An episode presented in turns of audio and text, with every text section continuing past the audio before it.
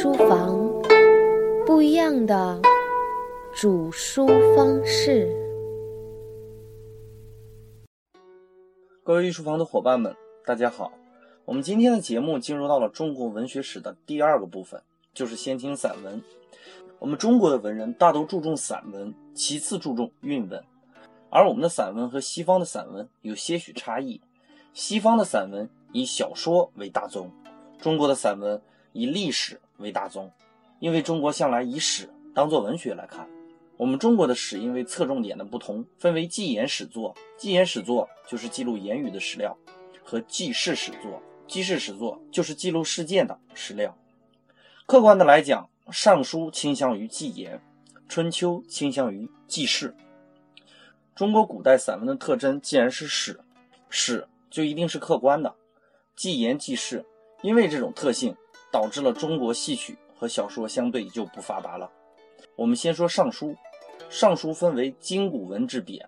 按照钱穆先生的说法，古文《尚书》是伪作，而今文《尚书》才是真作。而《尚书》中最可信的作品是商代的《盘庚》，《盘庚》是最真实的演说词，但也是相对于其他的尚书作品也是最难读的。孟子有一句流传至今的话，叫“尽信书则不如无书”。就是孟子在评论《尚书》的言辞，说明《尚书》中神话和误传的部分还是相当大的比例。在难易程度上来讲，同时期的《诗经》较为好读，而《尚书》的难度是非常大的。但是作为记录周代的重要史料，大家可以选取其中一两篇熟悉一下即可。接下来比较值得去读的就是孔子修撰的《春秋》。关于《春秋》的内容，我们在之前的节目《春秋大义》里有过部分的讲解。因为体系太过庞大，在今天的节目里，我就概述一下春秋的记事风格。看起来类似于我们今天的电报，极其简单。实际上，春秋的字句都是经过孔子的严格斟酌的，不但用词讲究，而且很有法律性，在封建王朝一度作为法典的标准存在。孔子的春秋可谓是我国修辞学的开始。我们之前说过，春秋很在意微言大义，用最少的字。尽量详细的表述出这件事，因为我们在《春秋大义》里详细的介绍过微言大义的部分。如果还有记得的伙伴，可以回忆一下齐人和齐侯的区别，就知道所谓一字褒贬的深奥之处了。在此，我们不做过多的叙述，就说春秋的笔法一定是法律性、客观性的。在这样的文学载体，第一次在历史上体现出文学的自觉性，这种自觉性在尚书中尚未体现。我们文学史上韵文和散文的演变有各自不同的现象。韵文是随着时间的发展，往往向艰辛的路线上走，如《诗经》好读，《离骚》和《九阿》相对而言就比较难读，《两都赋》《两京赋》就更加难读了。散文则是越来越好读了，《尚书》比较难读，但是《春秋》《左传》到诸子文学就好读多了。提到诸子文学，我们要说一下先秦八书，这八本书是先秦重要的文学资料。先秦八书涵盖了当时的主要思想，大家有空的话可以对这八本书选择性的进行仔细的跟读。这八本书分别是《论语》《孟子》《庄子》《荀子》《老子》《韩非子》《吕氏春秋》。《论语》是孔子的弟子所做的笔记，整理出来关于孔子及其门人的思想著作。它的历史地位不用多说，我们就说《论语》的文学造诣。举个例子，大家感受一下，《论语》里有这样的记载：子曰。饭疏食，饮水，曲肱而枕，乐在其中矣。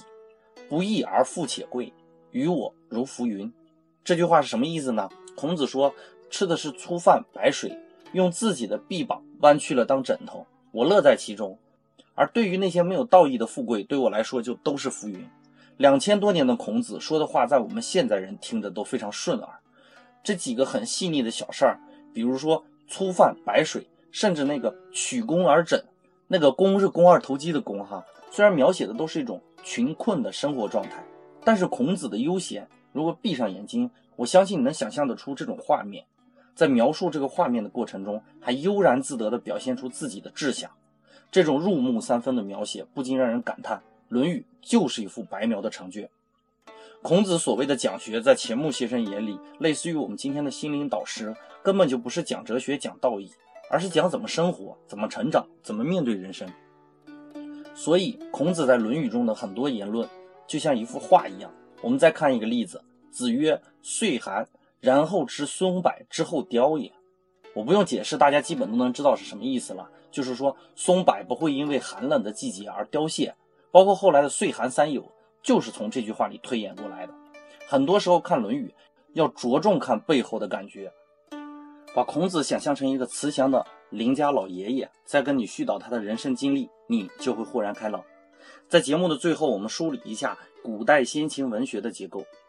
古代先秦的散文主要分为两个时期，第一个时期是史，代表作就是《尚书》《春秋》《左传》。《尚书》纪言，主要是记当时领导阶层发布的文告；《春秋》《左传》则是记事，记录的都是事实的经过，两者记录的侧重点有所差异。先秦散文的第二个时期是子的散文时期，子呢就是庄子和孔子的那个子，主要记录诸子百家流派之间的言论和思想，是具备思想性的，甚至是具备哲学性的。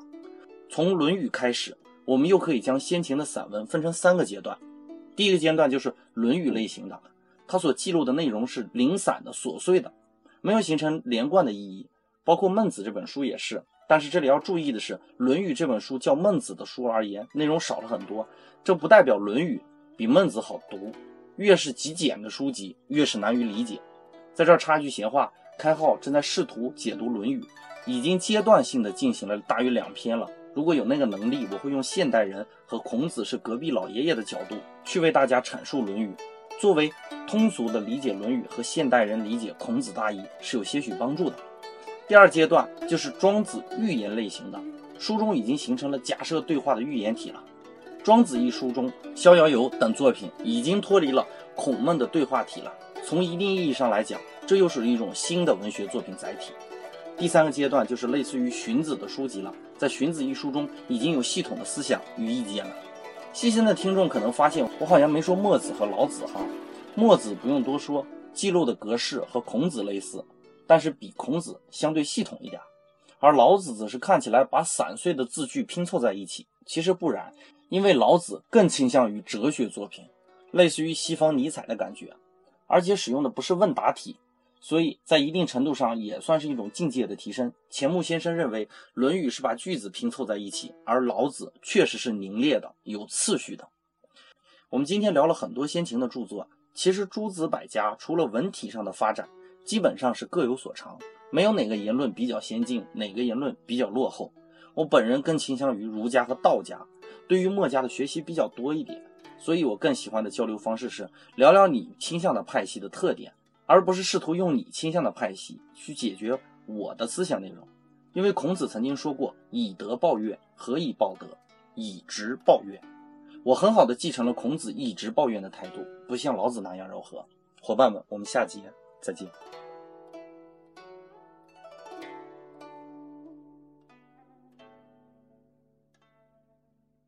开号御书房，不一样的煮书方式。